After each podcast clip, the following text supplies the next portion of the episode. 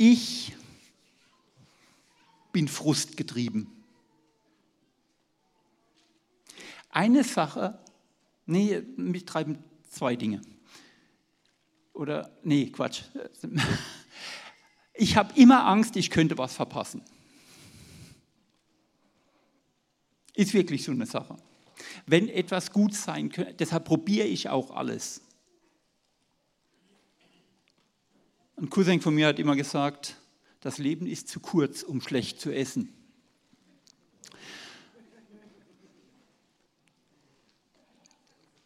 Und hey, es könnte was Gutes sein und ich habe es nicht probiert. Das erzähle ich meinen Kindern, die keinen Käse essen. Was soll denn der Blödsinn? Sorry, Diana. Aber wisst ihr, es probiert zu haben und zu sagen, schmeckt mir nicht, will ich nicht, ist vollkommen in Ordnung. Es nicht probiert zu haben, ist so eine Sache, die, ha, ich könnte doch was verpassen.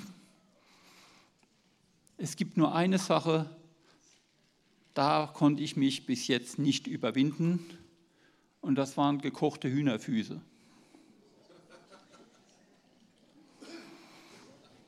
Also da habe ich Mandler, meinem südafrikanischen Freund, in aller Liebe gesagt, wenn ich Fingernägel knabbern will, dann nehme ich meine eigenen.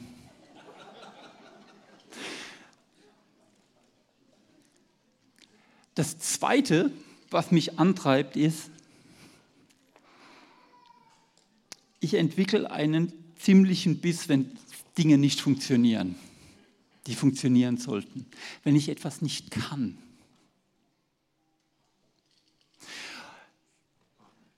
Das kann ich irgendwo so nicht sitzen lassen. Wenn ich meine eigenen Grenzen aufgezeigt bekomme und sage, so weit geht es und weiter komme ich nicht, das finde ich in Ordnung, aber ich muss es probiert haben. Und jetzt ein Frustpunkt von so vielen Jesus-Nachfolgern ist, dass die Verheißungen in der Bibel offensichtlich nicht stimmen.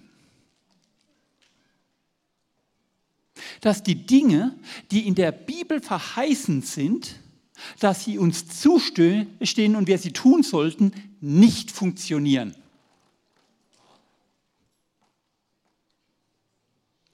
Und jetzt bin ich in einem Konflikt. Wenn das Wort Gottes, die Bibel nicht stimmt, auf was basiere ich dann meine Errettung? Ich kann doch nicht anfangen zu sieben, das stimmt, das stimmt nicht. Die Sache mit der Vergebung und der Errettung stimmt, die Sache mit der Vollmacht stimmt nicht. Das sind Erfahrungswerte und schon sitzt Erfahrung auf dem Thron. Jetzt, das wurde für, für mich die letzten 30 Jahre plus prophezeit. Du bist ein Lehrer, du bist ein Lehrer, du bist ein Lehrer. Und ich weiß, Lehrer sind die Leute, die vormittags Recht haben und nachmittags frei.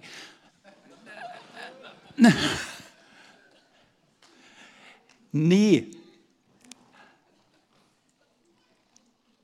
Was einen wirklichen Lehrer ausmacht, ist, das, ist der Spaß am Lernen.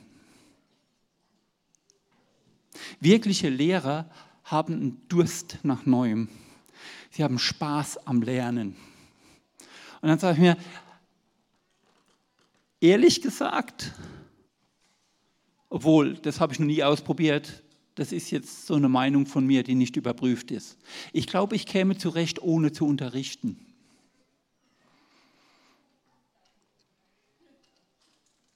Aber ich käme nicht damit zurecht, nicht weiter zu lernen. Das kann ich nicht. Und da steckt etwas im Lernen drin. Und wenn ich den Frust sehe, ja stimmt jetzt die Bibel und die Zusagen, aber ich sehe es nicht, dann muss es doch was geben, dass die Zusage stimmt, aber ich habe noch nicht alles kapiert.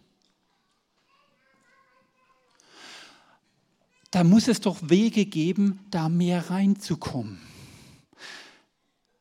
Weil das Wort Gottes stimmt, mit all seinen Verheißungen. Da wette ich mein Leben drauf.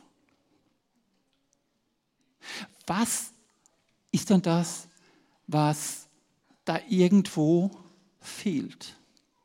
Und es ist sehr oft die Vorstellung, oder meiner Ansicht nach eine nicht ganz korrekte Vorstellung der Souveränität Gottes.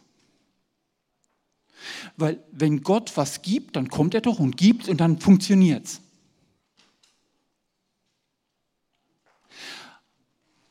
Das heißt, das klappt von heute auf morgen. Jetzt mal eine ganz fiese Frage. Ich werde jetzt philosophisch. Warum hat Gott Zeit geschaffen?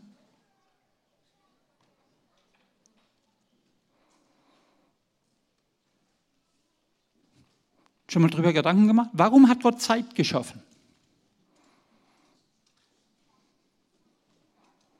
Also es ist klar aus der Schöpfungsgeschichte, dass Gott Zeit erschaffen hat.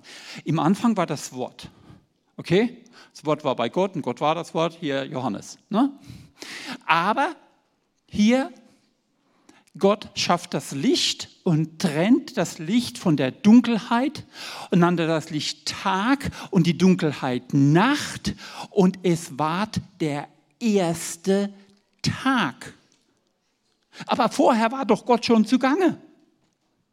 Der hat doch schon Himmel und Erde geschaffen gehabt. Und dann fängt er an und macht das Licht und trennt es vom Dunkel. Und dann nennt er das Dunkel Nacht und das helle Licht. Und das war der erste Tag. Ja, aber was war denn davor? Ewigkeit.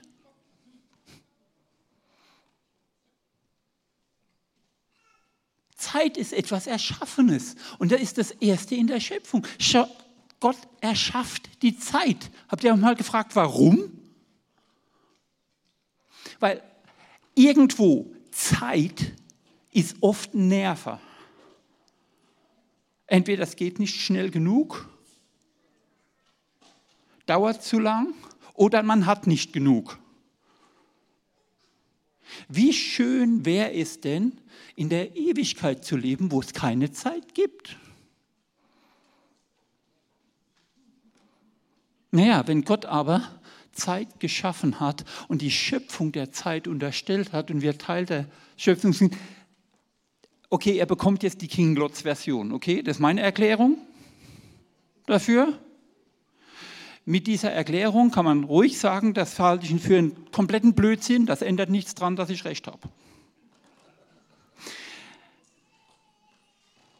Wir brauchen als Menschen Zeit. Wir brauchen Prozesse. Wir, Veränderung ist ein Prozess, das braucht Zeit. Lernen ist ein Prozess, das braucht Zeit. Reifen ist ein Prozess, das braucht Zeit. Also schafft Gott Zeit. Er macht die Zeit, weil wir prozesshafte Wesen sind. Und mit dem im Hinterkopf gehen wir jetzt mal zu Galater. Der Galaterbrief, viertes Kapitel, die ersten beiden Verse. Ich sage aber, solange der Erbe unmündig ist, unterscheidet er sich in nichts von einem Sklaven, obwohl er Herr über alles ist, sondern er ist unter Vormündern und Verwaltern bis zu der vom Vater festgesetzten Frist. Ja, wenn ich Kind Gottes bin, bin ich Erbe. Römer 8. Ganz klar. Wie kommt es dann, dass ich auf mein vollkommenes, volles Erbe nicht sofort Zugriff habe? Wie reif bist du denn?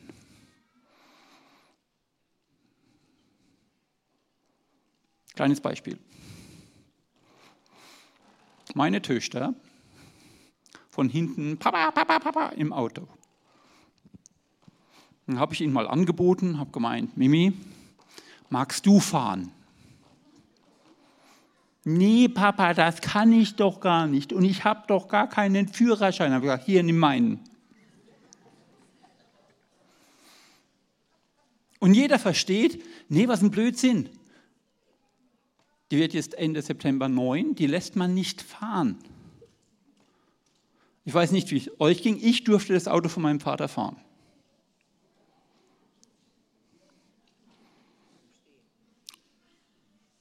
Mit zwölf. Auf dem Hof. Drei Meter vor und zurück. Und dann habe ich Führerschein gemacht. Meine Führerscheinprüfung war witzig keine 20 Minuten, weil es war kurz vor Mittag und der Prüfer wollte Mittag machen. Ich steige ein in das Auto und mein Fahrlehrer meint, der kann richtig fahren und ich, du Arsch. Weil ich weiß ja nicht, wie der Prüfer darauf reagiert, ob der jetzt. Aber ich bin im Prinzip einmal um den Block gefahren. In Hasloch. Einmal um den Block gefahren. Und er hat gemeint, hier parallel parken. Da war gerade ein Parkplatz. Ich bin reingezogen. Der wollte gerade sehen, wie ich stehe. Da fährt der vor mir raus. Da habe ich gesagt, einen Moment bitte und bin nach vorne auf dem seinen Parkplatz gefahren. Da war ich natürlich gestanden. Und so ungefähr lief die Prüfung. Keine 20 Minuten später hatte ich diesen Lappen. Und ich fahre freudig nach Hause mit dem Fahrrad. Und warte. Mein Vater war gerade weg, der kam erst am nächsten Tag. Und dann kam mein Vater. Hat gemeint, und wie war's? Und ich gemeint, und dann meint er, und jetzt kommt die richtige Prüfung.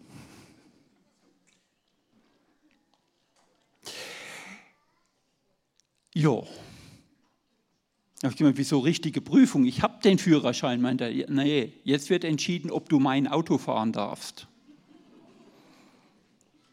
Jetzt habe ich geschwitzt. Anderthalb Stunden lang. Alles am Berg anfahren. Autobahn, Landstraße. Die Gästchen in den Weindörfern und hoch und runter und oh, alle Arten von Parken, die es gibt.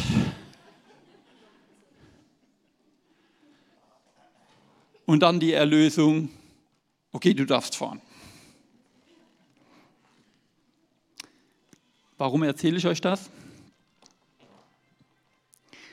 Weil die Ressourcen, die wir verwalten, nie unsere eigenen sind im Reich Gottes. Und Galater sagt, ein unreifes Kind ist wie ein Knecht obwohl ihm alles gehört, obwohl ihm alles zusteht, obwohl ihm alles gegeben ist. Und es geht darum, dass man sich entwickelt bis zu dem Punkt, wo der Vater bestimmt. Ich kann so viele Führerscheine haben, wie ich will. Wenn ich das Auto von meinem Vater brauche, bestimmt er, ob ich fahre oder nicht. Und wisst ihr was? Wenn es ums Reich Gottes geht, sind alle Ressourcen immer die des Vaters. Und er bestimmt, wann wir soweit sind, aus einer Liebe heraus und einem Schutz heraus für uns. Und wir dürfen uns entwickeln.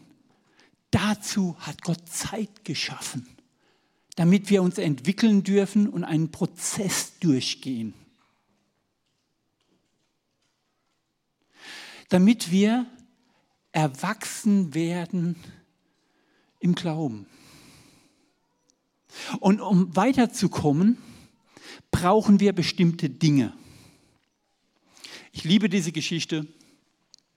Die theologisch, ich liebe die theologischen Diskussionen, die Jesus geführt hat. Und ich liebe es, dass Jesus, der Zimmermann, den Theologen beigebracht hat, wie es geht. Der Handwerker hatte mehr Verständnis vom Reich Gottes als der Theologe. Und dann kommen die Theologen zu ihm, und wir lesen das in Markus und in Matthäus, Markus 12. Und sie kommen und sagen, haben eine riesen theologische Frage über das, den Himmel, über das Übernatürliche. Das waren allerdings die Leute, die verneint haben, dass es überhaupt ein Leben nach dem Tod gibt. Das waren die Sadduzäer. Und die haben gefragt, hey, wie ist denn das? Hier, Bruderehe, wenn ein Bruder heiratet und äh, keine Kinder hat, muss der Bruder dann für den, Kinder, für den seinen Bruder äh, die Frau heiraten und Kinder für den und es ist kompliziert. Aber jetzt sind da sieben Brüder. Und der erste hat geheiratet, bekommt keine Kinder, stirbt. Muss der zweite die heiraten, bekommt keine Kinder, stirbt. Muss der dritte die heiraten und sie haben alle sieben haben die gleiche Frau gehabt. Typische Theologenfrage. Und wie ist es dann im Himmel? Mit wem ist die verheiratet? Und wo ich sage, erstens mal, wenn die drei meiner Brüder schon ins Grab gebracht hat, hallo, irgendwann muss man doch den Braten riechen. Was für eine Blödsinnsfrage. Komplette Theoriewerte. So dumm ist niemand.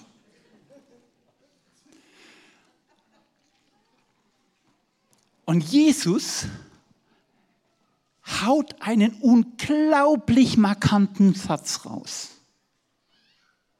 und sagt, ihr irrt euch weil er weder die Schrift kennt noch die Kraft Gottes.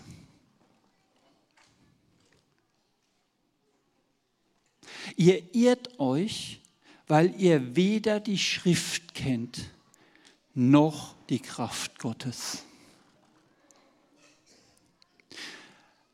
Wir sind komplett davon überzeugt, dass wir sowohl die Schrift kennen müssen als auch die Kraft Gottes. Das ist wie die beiden Beine, auf denen wir uns weiter bewegen, die sich gegenseitig bedingen und Stabilität geben. Das eine Bein ist das Wort Gottes zu kennen, die Schrift zu kennen. Aber das andere Bein ist die Kraft Gottes zu kennen. Weil so vieles in der Schrift erklärt sich erst, wenn wir die Kraft erleben. Wieso sage ich das? Ich habe ja Theologie studiert und kam mit mehr Fragen aus dem Studium raus, als ich reingegangen bin. Jetzt, das an sich ist nichts Schlimmes, aber ich hatte keinen Lösungsansatz. Und viele Dinge, das kann man so sehen und das kann man so sehen. Also wenn man so oder so sehen kann, steht nur eins fest, das hilft überhaupt nicht.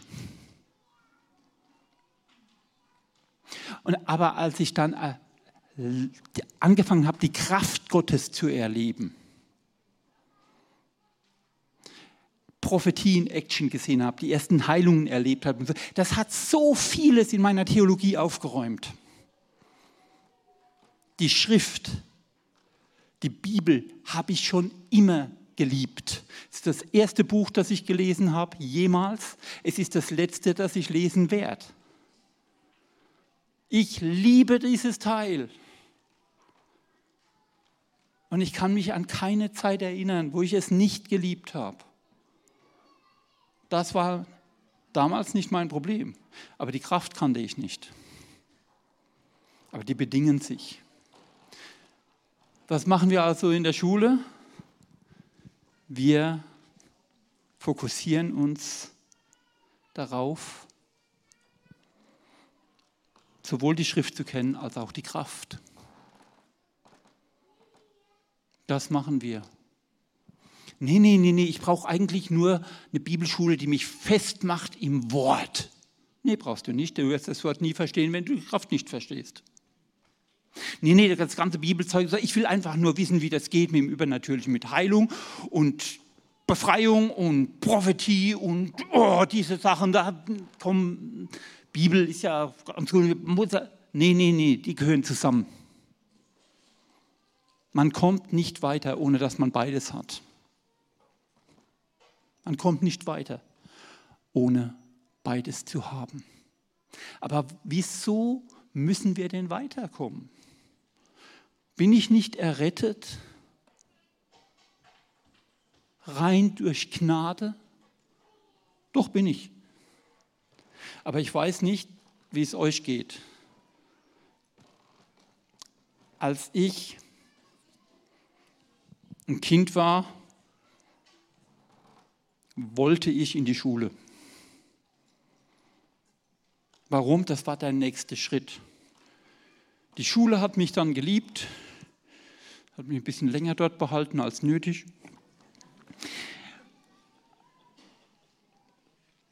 Aber ich konnte es kaum erwarten, dann aus der Schule rauszukommen und zu studieren, was anderes zu machen.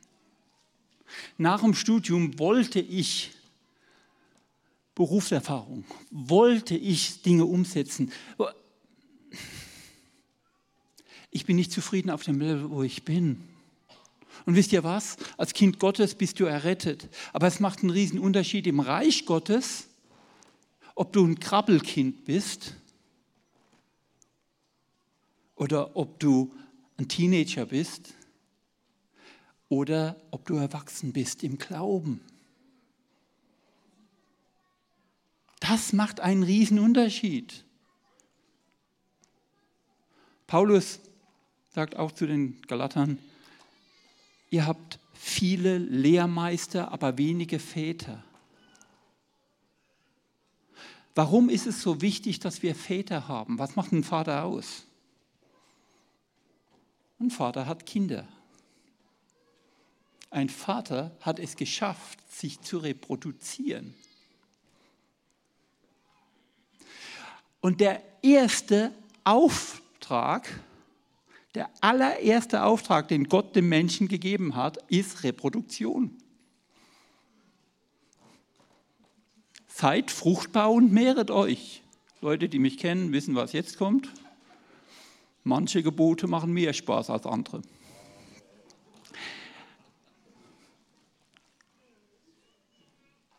Es ist unser Auftrag, uns zu reproduzieren, aber dazu müssen wir Väter werden im Glauben. Wir müssen erwachsen sein. Und das ist ein Prozess.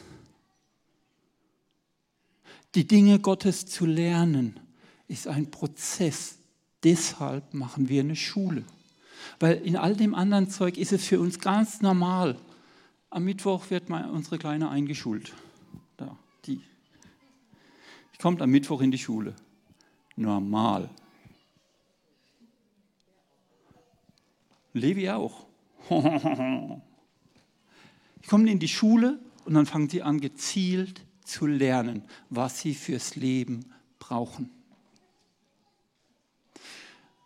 Nur im Geistigen gehen wir davon aus, dass wir entweder komplett als Autodidakten durchkommen oder dass Gott einfach souverän sagt, Bäm.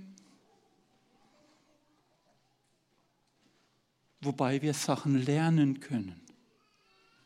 Und Paulus schreibt darüber explizit, gerade im Epheserbrief im vierten Kapitel, wenn er den fünffältigen Dienst beschreibt und sagt, Apostel, Propheten, Evangelisten, Hirten und Lehrer sind euch gegeben, damit die Heiligen zubereitet werden zum Werk des Dienstes und heranreifen zum vollen Mannesalter Christi. Das sind Prozesse. Deshalb hat Gott Zeit geschaffen meine persönliche Überzeugung, wenn Gott alles in einem Moment tun würde, würden wir das nicht überleben. So viel Veränderung, bam, halten wir nicht aus. Wir brauchen die Prozesse, wir brauchen die Veränderung. Und man kann lernen und man kann sich weiterentwickeln und man kann üben. Basiert darauf, dass wir die Schrift kennen und die Kraft Gottes. Und deshalb machen wir das auch in der Schule. Wir studieren die Schrift. Warum ist das so wichtig? Weil die Wahrheit, das im Psalm 119, 160 steht, ist die Summe des Wortes. Die Summe deines Wortes ist Wahrheit. Andere Übersetzungen sagen, dein Wort ist ganz Wahrheit. Aber ich mag diese Übersetzung, die Summe deines Wortes. Wenn man das ganze Wort zusammennimmt und wenn ich darüber rede, kommt immer irgendwo die Reaktion, da müsste ich ja das ganze Wort kennen. Richtig. Richtig. Dann muss ich das ganze Wort kennen und durchforschen, bis ich die Wahrheit darin finde, bis sich die Wahrheit mir zeigt. Da gehen wir rein. Auf der anderen Seite sagt Jesus, Ihr seid meine Freunde, wenn ihr tut, was ich euch gebiete. Die Bibel ist voll davon, was sie uns sagt, wie wir im Alltag mit Situationen umgehen sollen, wie wir unser Leben leben sollen. Und Gott spricht mit uns darüber, weil er ein gutes Leben für uns hat, weil sein Plan ist, dass wir Hoffnung und eine Zukunft haben, nicht, dass wir vergehen. Wie leben wir unser Leben praktisch? Den ganzen Tag. Wie gehe ich mit Konflikten um mit dem Nachbarn? Wie handhabe ich meine Zeit, mein Geld? Wie, wie handhabe ich diese Dinge? Die Bibel redet darüber. Lass uns doch kein Selbsthilfebuch kaufen, sondern mal die Bibel lesen darüber.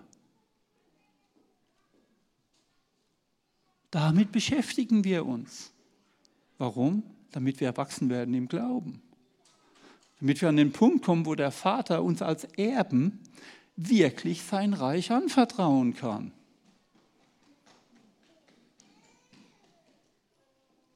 Und das Ganze bringt ziemlich wenig, wenn es nicht praktisch wird. Und wir sind berufen zum Übernatürlichen.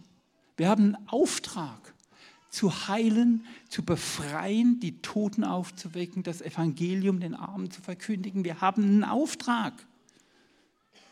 Und es schockt mich bis heute, mit welcher Selbstverständlichkeit Jesus zu seinen Jüngern geht, die ungefähr bei der Speisung von der 5000 15.000 bis 20.000 Leute da sitzen haben und sagt ihnen, gebt ihr ihnen zu essen. Jesus war irgendwie überzeugt, dass die das können. Okay, er hat ihnen dann vorgemacht, wie es geht und hat mal gezeigt, dass es geht.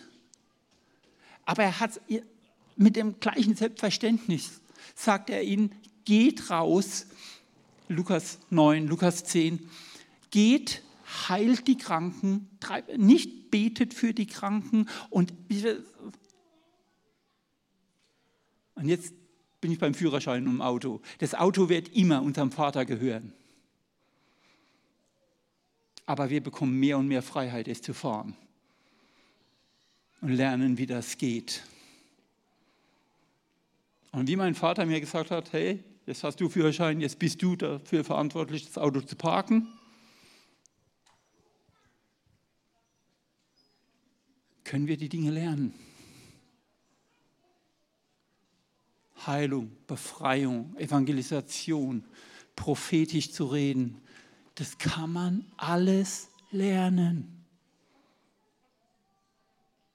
Es, und das ist so eine, eine halbe Wahrheit ist eine ganze Lüge. Okay? Aber die halbe Wahrheit ist, passiert es ab und zu, dass es einfach passiert, ohne dass man es gelernt hat. Ja. Aber ich habe eine Erklärung für euch. Meistens ist dann jemand da, der es gelernt hat. Mein Hauptbeispiel, Beate. Meine Freundin Beate da hinten. Wenn Beate in den Raum kommt, wird das Prophetische leichter für jeden, der da ist. Gott zu hören wird leichter, wenn Beate dabei ist. Warum? Die Frau hat so ein Loch in den Himmel gebohrt, dass wenn man nahe bei ihr ist, man sich mit drunter stellen kann. Und das geht bei vielen Leuten so. Das geht bei einem Bill Johnson und einem Reinhard so, wenn es um Heilung geht. Das geht um, wenn eine Janet Friend da ist oder ein Seth da ist oder eine Beate da ist. Im Prophetischen, das geht in verschiedenen Bereichen so. Okay? Aber wir erleben, was für Potenzial Gott in uns gelebt hat, weil jemand anderes uns den Weg freigemacht hat. Aber berufen sind wir, in den Dingen zu wandeln in unserem Alltag, wenn kein anderer dabei ist, wenn kein Gottesdienst läuft. Und dann müssen wir unser eigenes Loch haben, das wir mitnehmen. Und das, in dieses Loch kann man sich investieren. Das hat mit Lernen zu tun, das hat mit Üben zu tun, das hat mit Hingabe zu tun, das hat mit Wachstum zu tun. Und deshalb sind das so die vier Bereiche, auf die wir uns fixieren in der Schule. Die Schrift zu kennen, aber auch konkret mit Jesus zu leben, Zugang zu bekommen ins Übernatürliche und die Dinge praktisch zu lernen. Wir arbeiten mit vielen Modellen, wie man für Leute betet, wie man prophezeit und so. Und so ein Modell ist immer wie eine Krücke. Eine Krücke hilft dir, wenn du noch instabil bist, anzufangen zu laufen. Wenn du dann laufen gelernt hast, wirf sie ruhig weg. Aber sie helfen mir. Ich weiß noch, ich hatte so einen Drang, für Kranke zu beten. Aber ich hatte noch nie jemand beobachtet, der das macht. Ich hatte keine Anleitung da drin. Ich hatte keine Ahnung, wie ich dran gehe. Und dann hat mir jemand, der Erste, mal erzählt, oh, das ist kein Problem und hat mir das fünf Schritte Modell von John Wimber gezeigt.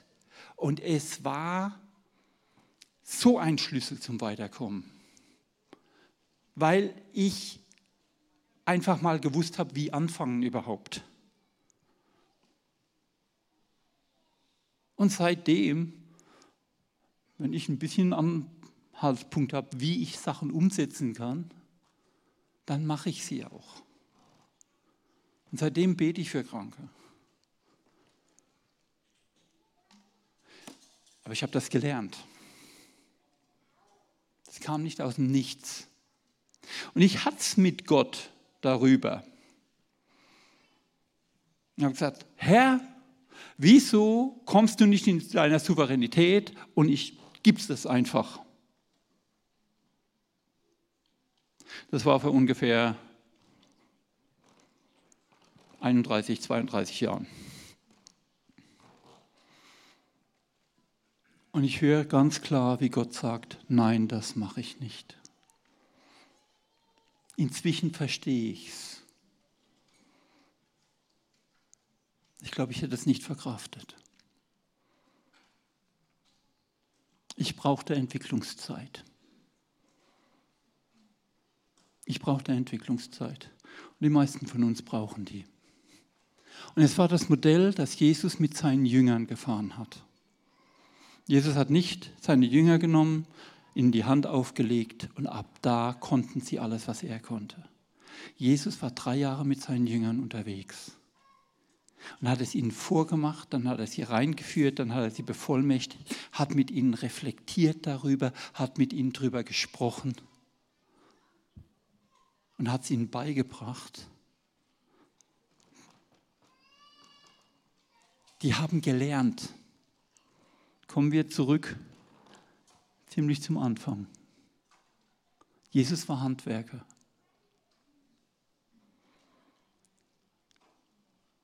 Jesus war kein Theologe. Jesus war Handwerker. Und er hat seine Jünger ausgebildet, wie ein Handwerksmeister seine Lehrlinge ausbildet. Er hat ihnen beigebracht, wie es geht. Jetzt bin ich immer super, super verblüfft, wenn Leute etwas richtig gut können und du denkst, boah, wie geht denn das? Mein Freund Martin, der Winzermeister. Ich trinke keinen Wein, das heißt, ich habe keine Ahnung, aber ich kann labern, als hätte ich Welt, weil ich zugehört habe. Leute, also wenn ich mal zum Predigen unterwegs bin und so, und Leute wollen mir was Gutes, dann schenken sie mir öfter mal eine Flasche Wein. Und ich weiß noch, ewig her, da waren wir noch Nachbarn, habe ich eine Flasche Wein geschenkt bekommen. Und dann wollte ich es mal ausprobieren, sein Rumgelaber über Wein. Und da schmeckt man das und da schmeckt man das und diese Nuance und diese und, und, und was weiß ich. Und ich gebe ihm die Flasche Wein, also ein Glas, und sage, sag mir was über diesen Wein. Jetzt probiere ich mal aus, wie viel da geht, wenn er das Etikett nicht kennt. Das Erste, was er sagt, das ist ein Genossenschaftswein, da ist mehr als ein Winger drin. Die und die Sorte, der und der Jahrgang und Baden-Württemberger ist ja wahrscheinlich die und die Region. Und ich sitze da mit dem Etikett und mein Übs.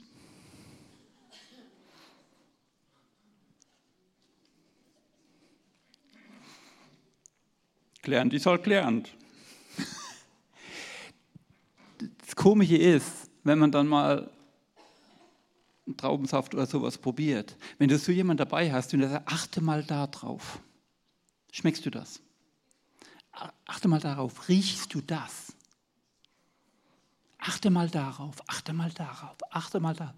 Fängst du an, Dinge zu riechen und zu schmecken, die du immer gerochen und geschmeckt hast, du aber nie zuordnen konntest. Du aber nie zuordnen konntest. Und auf einmal geht eine Welt auf für dich, weil dich jemand darin anleitet.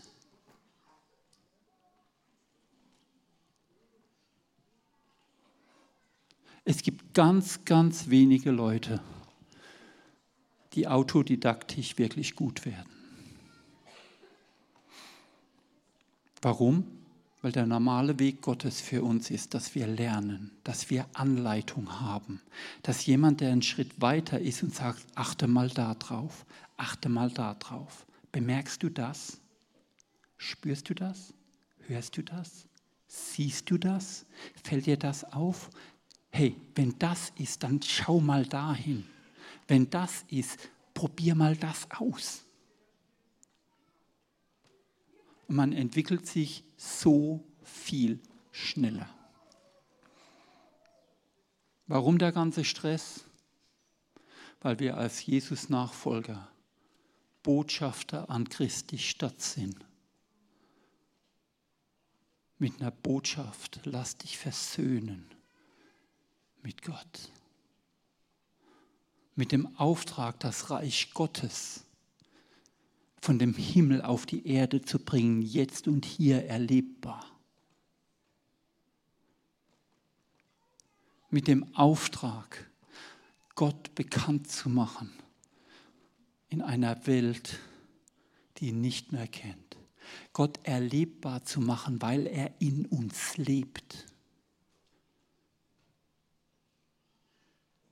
Das ist unser Auftrag. Weil wir seine Erben sind. Lasst uns daran arbeiten, wie Galater darüber spricht, reif zu werden und auch Zugriff auf dieses Erbe zu haben, in größerer und größerer Freiheit. Und er sagt, aber dadurch bin ich doch nicht mehr gerettet. Ja, du nicht, aber sehr wahrscheinlich dein Nachbar. Dein Schulfreund, dein Arbeitskollege. Und ich weiß noch, muss so zehn Jahre her sein, einen Film geschaut.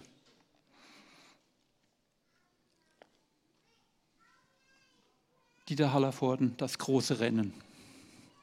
Geht um einen alten Marathonläufer, der irgendwann mal er war ein ganz berühmter Marathonläufer, den hat ihn keiner mehr gekannt. Er sitzt da im Altersheim, dann fängt er wieder an zu trainieren und läuft zum Ende seines Lebens nochmal einen Marathon.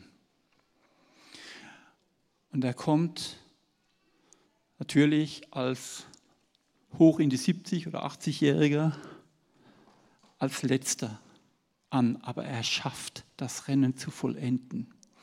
Und du siehst die Endszene, wie er durch diesen Tunnel ins Stadion läuft und dann noch zwei Runden im Stadion laufen muss. Und die Leute im Stadion stehen und jubeln und ihn empfangen und ihn feiern. Wenn ich bei meinem Herrn ankomme, möchte ich, dass ein Stadion da aufsteht von Menschen, die ich mit dem Reich Gottes berühren durfte. Wo ich weiß, da habe ich die Ewigkeit verändert. Wir haben einen Einfluss auf den Himmel. Wir sind involviert in dem, wer dort ist und wer nicht. Jetzt und hier. Und wenn ich mal einlaufe, dann möchte ich mit einem Paulus, wie er es in 2 Timotheus schreibt, sagen können, ich habe den guten Kampf gekämpft und ich habe das Rennen vollendet und ich gehe mir jetzt meine Siegerkrone abholen. Und ich möchte, dass ein Stadion aufsteht, wenn ich einlaufe, gefüllt mit Leben, die ich berühren durfte weil Gott die Gnade dazu geschenkt hat. Ich möchte, dass mein himmlischer Vater mir seinen Autoschlüssel gibt und es wird immer sein Auto bleiben, aber mir sagt, du darfst es haben, wann immer du es brauchst. Ich vertraue dir damit, dass du gut fährst. Ich muss da nicht mehr drauf schauen. An dem Punkt möchte ich kommen.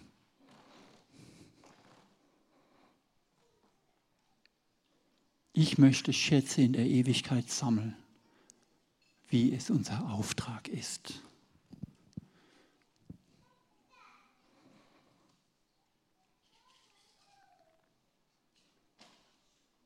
Ich glaube an Prozesse.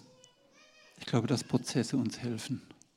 Und ich glaube, dass da, wo wir anfangen, uns zu involvieren, unseren Teil zu tun, Gott sich dazu stellt. Amen.